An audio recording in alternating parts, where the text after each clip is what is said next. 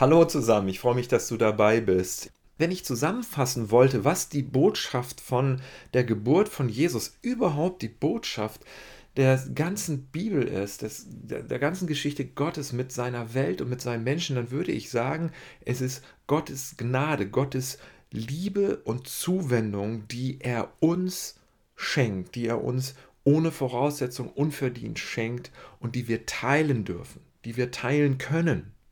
Und das ist so wichtig in dieser jetzigen Zeit, in der wir leben, dass wir lernen, dass es nicht nur den individualistischen Ansatz gibt zum Leben, wo man sagt, es ist die ganz wichtige Frage, wie geht es mir? Ja, natürlich ist das wichtig und ich bin froh, dass wir in so einer Gesellschaft leben, in der es darum geht, dass jeder auch sich entfalten kann und, und sein, nach seinem Glück und nach ihrem Glück streben kann und das entfalten kann. Und gleichzeitig ist es ja doch wichtig, dass es auch eine Rücksichtnahme im Kollektiv gibt. Das merken wir im Moment in dieser Pandemiezeit, in der wir sind, ganz besonders auch, wo es darum geht, wir, wir müssen Rücksicht nehmen. Wir müssen auf die Verwundbaren Rücksicht nehmen. Wir müssen auf andere Menschen achten, indem wir eine Mund-Nasen-Bedeckung tragen, Abstand halten, Hygieneregeln beachten, in den Schulen gelüftet wird und so weiter und so fort. Also es geht darum, dass Gnade sich auswirkt und dass Gnade etwas ist, was ich empfange, Gottes Zuwendung, voraussetzungslose Zuwendung, frisch, lebendig, jetzt, hier, jeden Tag, jeden Moment meines Lebens. Und gleichzeitig diese Zuwendung und Achtsamkeit auch teile mit anderen. Das ist keine Einbahnstraße. Und das drückt sich in diesen Liedern so großartig aus, wo es auch um Gerechtigkeit geht, wo es auch um die Frage geht, dass die Armen zu ihrem Recht kommen. Besonders dem Lied von Maria werden wir das gleich sehen, dass die Niedrigen, die Erniedrigten aus dem Staub emporgehoben werden und die Stolzen und die Machtbesessenen heruntergebracht werden von ihrem Sockel. Lass uns doch gemeinsam diesen Gesang der Gnade, diesen Klang des Neuen Testaments in der Geburtsgeschichte von Jesus, lass uns den gemeinsam aufspüren und lass uns darauf achten, dass, was für ein Widerhall in unserem Inneren dieser Klang, dieser Gesang der Gnade hervorruft. Lass uns diese vier Lieder genauer betrachten und uns zum Kind führen lassen. Das erste ist Marias Lied. Maria singt mitten in der Herrschaft Roms über Israel Sie besucht ihre Verwandte Elisabeth und Elisabeth begrüßt sie und sie haben einen ganz äh, wunderbaren Moment, in dem das Kind sich zum ersten Mal in Elisabeth bewegt. Die ist nämlich auch schwanger und schon ein paar Monate weiter. Und Elisabeth segnet dann Maria und sagt ihr, glückselig bist du, denn du hast geglaubt, dass in Erfüllung geht, was dir der Herr versprochen hat. Das hat sie erkannt und diese Prophetie hat sie deshalb ausgesprochen, weil sie gemerkt hat, es passiert hier was ganz Besonderes mit dieser Begegnung. Und dann reagiert Maria und lobt Gott in einem Lied und sagt, ich lobe den Herrn aus tiefstem Herzen, alles in mir jubelt vor Freude über Gott, meinen Retter, denn er wendet sich mir zu, obwohl ich nur seine unbedeutende Dienerin bin. Sieh doch, von jetzt an werden mich alle Generationen glückselig preisen, denn Gott, der mächtig ist, handelt wunderbar an mir. Sein Name ist heilig. Er ist barmherzig zu denen, die ihn ehren und ihm vertrauen. Von Generation zu Generation. Er hebt seinen starken Arm und fegt die Überheblichen hinweg. Er stürzt die Machthaber vom Thron und hebt die Unbedeutenden empor. Er füllt den Hungernden die Hände mit guten Gaben und schickt die Reichen mit leeren Händen fort. Er erinnert sich an seiner Barmherzigkeit und kommt seinem Diener Israel zur Hilfe. So hatte er es unseren Vätern versprochen, Abraham und seinen Nachkommen für alle Zeiten. Das ist das Magnifikat, das berühmte Lied der Maria, der Lobgesang der Maria, dass sie auserwählt worden ist, so eine wichtige Aufgabe zu übernehmen in der Geschichte Gottes mit seinen Menschen. Und da steckt sehr viel drin in diesem Lied. Hier heißt es, Gott, der mächtig ist, handelt wunderbar an mir. Sein Name ist heilig. Und wir merken, wir merken hier wieder an dieser Stelle, wie sich die Zeitebenen vermischen. Der Mächtige tut Großes an mir. Sein Name ist heilig. Und dann kommt die Zukunft. Er stürzt die Mächtigen vom Thron. Er erhöht die Niedrigen. Die Hungernden beschenkt er mit seinen Gaben und lässt die Reichen leer ausgehen. Also die ganz große Frage der Menschheit nach Gerechtigkeit, nach dem Recht für die Verwundbarsten und die Bedürftigsten und die Ärmsten. Diese Frage, die sieht Maria hier in diesem Geschehen als beantwortet an. Es gibt ein wunderbares hebräisches Wort, das hier im Hintergrund steht, Chesed El, Gnade Gottes, der Gesang der Gnade. Gottes Gnade hat mich besucht als einfache junge Frau aus dem Volk und hat mir Bedeutung verliehen. Der Gesang der Gnade. Gnade kann besser besungen und ersungen und gesungen werden, als äh, seziert werden, definiert werden, auseinandergenommen werden. Das heißt nicht, dass man die Wirklichkeit und Realität der radikalen Gnade, des, der voraussetzungslosen Zuwendung Gottes zu mir in meinem Leben, dass man die auch erfährt. Nicht durch Definieren, sondern durch Singen kann man einen Geschmack von Gottes Gnade erfahren. Wann hast du zuletzt Gnade erfahren? Das Wort Chesed El, das ist eine Kombination aus dem Wort hebräischen Wort für Gott, El, und dem hebräischen Wort Chesed. Das bedeutet sowas wie Gnade oder unverdiente Liebe und Zuwendung. Für mich, ich habe das in diesem Jahr erfahren, in allen Schwierigkeiten, in allen Umständen, dass es ja auch Lösungen gibt für Probleme, die vorher nicht in Sicht waren.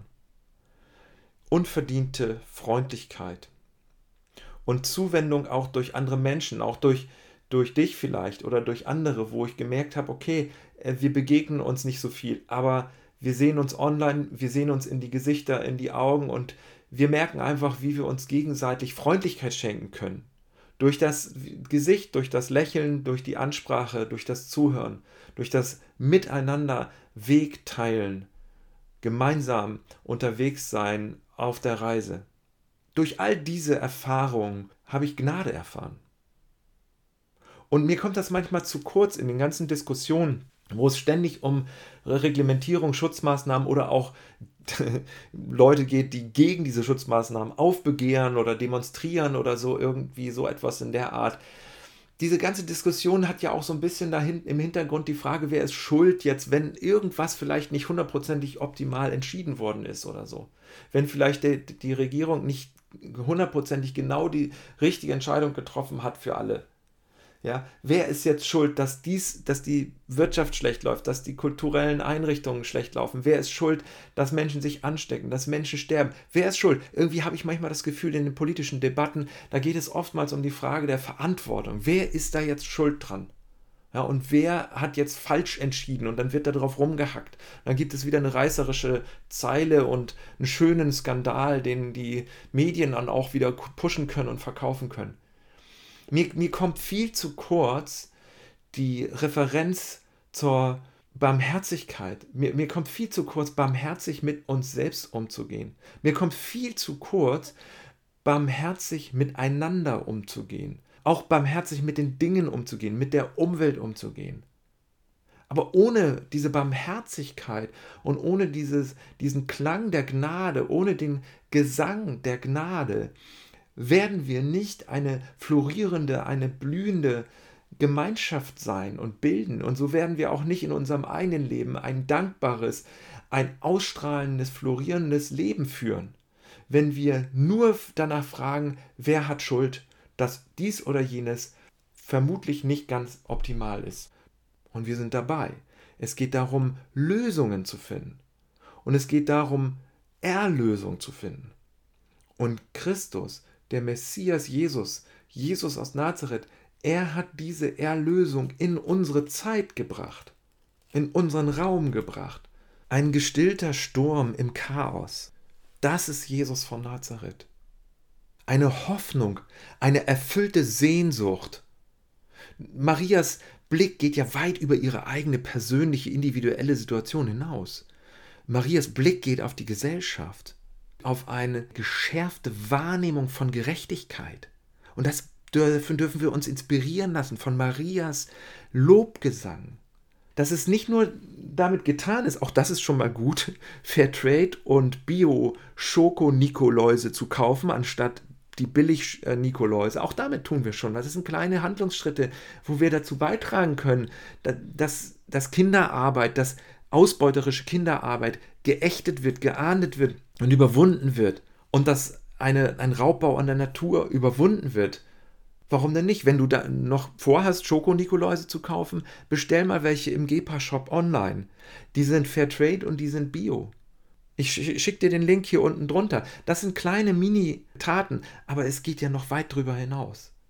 Es geht um ein gerechtes Zusammenleben, ein geheiltes Zusammenleben, was Maria hier vor sich sieht. Und es geht darum, dass die Hungernden ihren Hunger gestillt bekommen. Und wir haben im Moment weltweit wieder ein großes Problem mit Hunger. So weit geht ihr Blick. All das sieht sie vorausschauend im Vertrauen auf das Handeln Gottes was in ihr persönlich jetzt gerade stattfindet. Gott schafft Frieden in ihr. Gott schafft Frieden in mir. Gott schenkt Rettung aus der Dunkelheit, aus dem, der Sündenverfallenheit. Und das ist das, wie wir Gott erfahren können. Und das wird uns zugesprochen durch den Gesang von Maria, durch den Gesang der Gnade in dem wir einstimmen können, in dem wir uns connecten können, in dem wir sagen können, Jesus, dir folge ich, mit dir bin ich unterwegs. Zeig doch mal jemand anderen in deinem Leben etwas von der Gegenwart Gottes, in dem Prozess des Ganzen, in den zerbrochenen Orten, in den Verwundbarkeiten, unverdiente Freundlichkeit aufzusaugen, aufzunehmen und zu teilen. Also lass uns doch diesen Blick wiedergewinnen. Mir kommt das zu kurz in der Diskussion, wo es um Recht haben geht, um Schuld geht oder darum geht, sich gegenseitig Vorwürfe zu machen. Mir kommt das zu kurz. Eine Frage an dich persönlich. Wem könntest du heute Gnade Gottes aufzeigen, demonstrieren, ein Hinweis, ein Geschmack, ein kleines Aha-Erlebnis dieser Gnade? Wem könntest du das zeigen, geben, fühlbar machen lassen, hörbar werden lassen. Und ich glaube, dass Jesus unser Leben verändert. Das zweite Lied unserer Weihnachts-Playlist ist ein Lied der Erfüllung, Zacharias Lied. Die große Idee dahinter steckt, ist, dass Gott seine Verheißung erfüllt. Gott war zuverlässig in der Vergangenheit, er wird zuverlässig sein in der Zukunft. Zacharias war der Vater von Johannes, dem Täufer, und er wurde vom Heiligen Geist erfüllt und redete bei der Geburt seines Sohnes Johannes, der so ein Vorläufer von Jesus war, und sprach, Gelobt sei der Herr, der Gott Israels, denn er ist seinem Volk zu Hilfe gekommen. Er hat uns befreit, er hat uns einen starken Retter gesandt, ein Nachkommen seines Dieners David. Und so geht es dann weiter ein großer Befreier, ein Retter von Bedrohung und von Sorge und von Unterdrückung. Er hat seine Verheißung erfüllt. Das, was er versprochen hat, hat er umgesetzt. Jetzt schon zum Teil und später einmal vollständig. Gott hält seine Versprechen. Er bleibt treu und er wird immer treu sein, zu seinem Wort stehen. Und das Kommen von Jesus, das Ankommen von Jesus in dieser Geburtsgeschichte, das zeigt einen Riesenschritt in der Erfüllung aller Sehnsüchte der Vergangenheit. Wieder ein geheiltes Miteinander, ein geheiltes Miteinander mit sich selber, mit anderen Menschen und mit der Schöpfung zu erleben. So wie es im Garten ursprünglich einmal bei der ersten Schöpfung so war. Auch hier vermischen sich wieder die Zeitebenen. Wir merken, wie das in diesen starken Liedern sich immer wieder vermischt, die Vergangenheit, die Gegenwart und die Zukunft und es sich hin und her switcht. Auch in dem Song von Zacharia sieht man das. In einem Moment singt Zacharias noch, ja, er hat an den Eid gedacht, den er unserem Vater Abraham geschworen hat. Und dann sagt er in Lukas 1, 76. Aber auch du, Kind, wirst ein Prophet des Höchsten genannt werden. Du wirst dem Herrn vorangehen und die Wege für ihn bereit machen. Du schenkst seinem Volk die Erkenntnis, dass der Herr es retten will und ihm die Schuld vergibt. Unser Gott hat ein Herz voll Erbarmen. Darum kommt uns das Licht aus der Höhe zur Hilfe. Es leuchtet denen, die im Dunkeln und im Schatten des Todes leben. Es lenkt unsere Füße auf den Weg des Friedens. Vergangenheit, Gegenwart, Zukunft, die Zeitebenen vermischen sich in diesen großen Geschehnissen, diesen guten Botschaften, die Zacharias in seinem Lied hier ausdrückt, dass Gott sein Erbarmen zeigt und schenkt und Erkenntnis und Rettung vermittelt. Gott erfüllt seine Zusagen. Welche Zusagen Gottes, welche Verheißungen bedeuten dir zurzeit etwas? Schau dir mal ein paar Zusagen, ein paar Verheißungen an. Es gibt eine Segenszusage Gottes. Es gibt die Zusage von Jesus, dass du geliebt bist, dass dir alle Schuld genommen ist, vergeben ist, erlassen ist, dass du entlastet bist. Es gibt die, das Versprechen Gottes, dass Gott immer an deiner Seite ist und immer zu dir hält, ob du im Recht bist oder im Unrecht bist. Es gibt so viele Verheißungen, auf die du zählen kannst in deinem Leben. Welches Versprechen nimmst du dir heute und zählst da ganz besonders drauf? Greif dir ein Versprechen heraus und freu dich dran. Danke Gott dafür.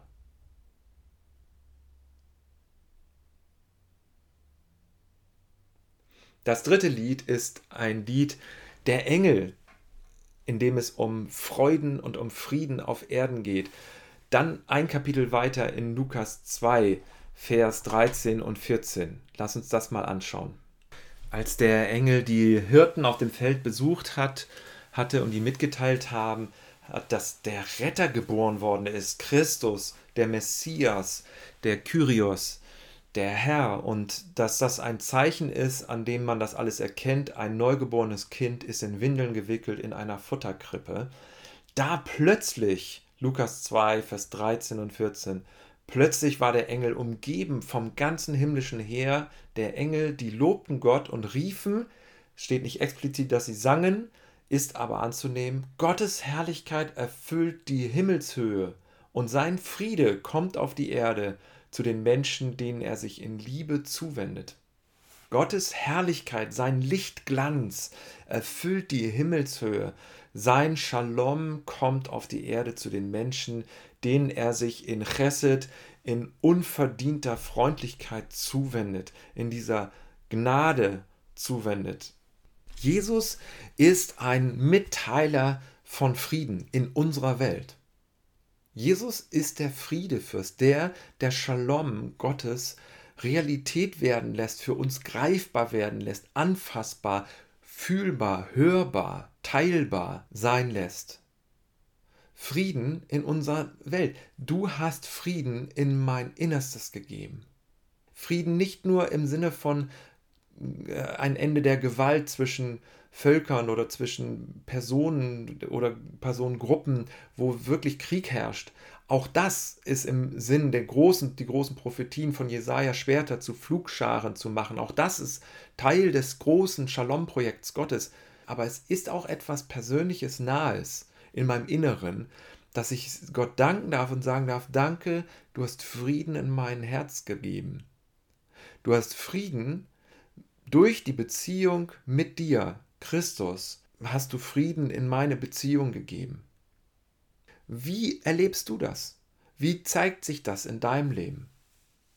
Und was machen die wir mit der Tatsache, dass doch so viel Gewalt auf der Erde herrscht, anscheinend mehr vielleicht als je zuvor, wo wir hier von einem Gesang des Friedens lesen, wo wir lesen, dass die Engel gesungen haben, Friede kommt auf die Erde zu den Menschen, denen er sich in Liebe zuwendet. Was machen wir mit der Gewalttätigkeit, mit dem Hass in den sozialen Medien, in unserer Welt? Was machen wir damit? Es ist eine prophetische Realität, die wir im Lied erfassen dürfen, aufnehmen dürfen, teilen dürfen, mitempfinden dürfen. Es geht nicht darum, ein Kopfbekenntnis zum Frieden, zum Shalom Gottes auszusprechen. Es geht nicht darum, eine Lehre des Friedens zu entwickeln, auch wenn ich voll dafür bin, dass wir Frieden, Friedensstrategien erarbeiten. Das ist ganz wichtig, wir brauchen das. Aber hier tritt uns Friede, Shalom durch ein Engelsgesang, durch einen Klang entgegen.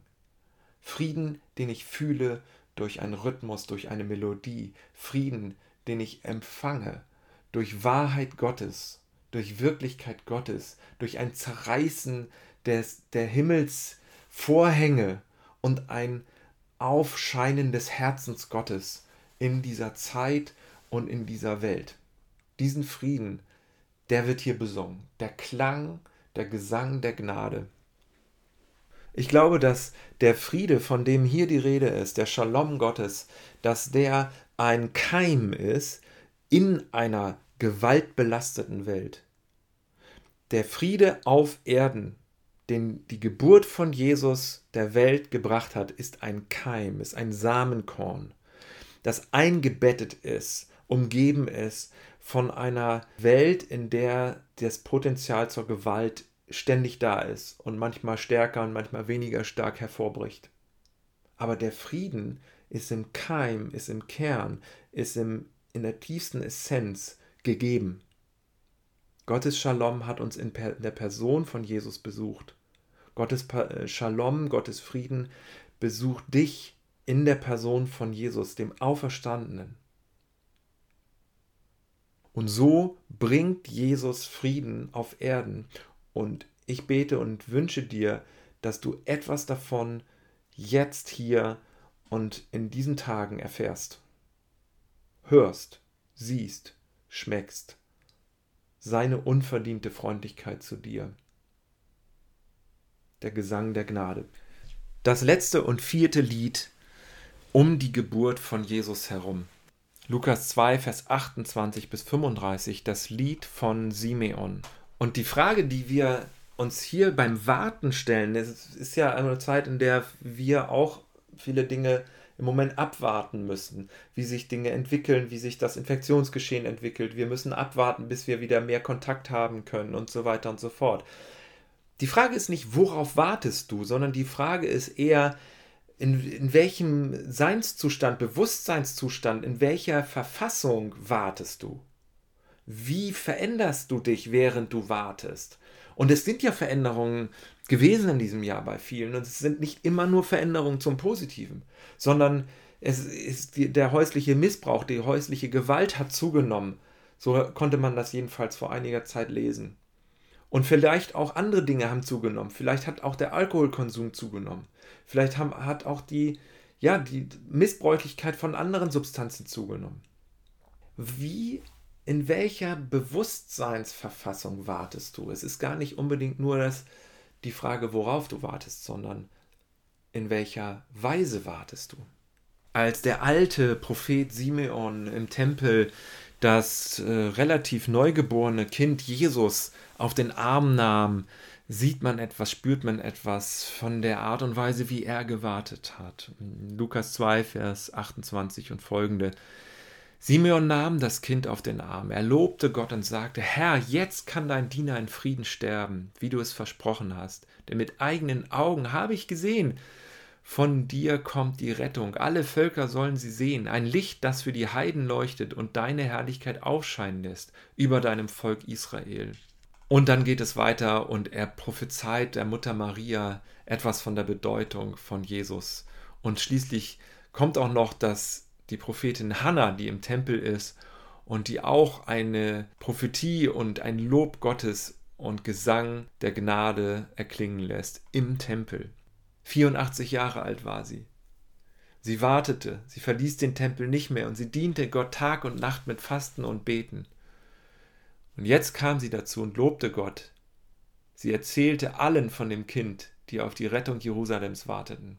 Und Josef und Maria waren natürlich baff und waren erstaunt über diesen Gesang und über diesen Lobgesang, über diese Psalmen, die ihr Kind und ihre Familie und sie selbst umgaben. Der vierte Song ist ein Song des Wartens, Ausschauhaltens auf Gottes Treue, Gottes Zuverlässigkeit. Wie geht es dir damit? Woher weißt du, wann du warten solltest und wann du handeln solltest. Was, wie erkennst du den Unterschied? Jetzt ist es Zeit für mich zu handeln. Jetzt ist es Zeit für mich, einen Schritt zu gehen. Oder jetzt ist es Zeit für mich, nichts zu tun. Jetzt ist es für mich Zeit zu warten. Im Moment der Modus für uns alle, der gerade wichtig ist. Aber warten ist ja nicht ein passives Nichtstun, sondern warten hat etwas zu tun mit Vertrauen. Vertrauen, dass Gott Fäden in der Hand hält, dass Gott souverän ist und dass er im Hintergrund etwas zu sagen hat, dass er nicht machtlos ist. Und in, und in solchen Situationen frag dich selbst, was würde eine Person mit tiefem Vertrauen, so wie Hannah und wie Zacharias, und mit großer Weisheit, was würde so eine Person tun? Würde sie warten? Würde sie warten, vertrauend warten, wartend vertrauen? Oder würde sie jetzt aktiv werden und etwas tun? Hannah und Simeon zeigen uns, was aktives Warten bedeutet, indem sie immer wieder sich im Tempel blicken lassen, immer wieder im Tempel sind und auf den Heiligen Geist hören. Immer wieder. Und es hat 84 Jahre gedauert, bis für Hannah die Erfüllung ihrer Sehnsucht kam und ihrer Wartens kam. Was hat sich denn bei Simeon überhaupt verändert an seiner Situation?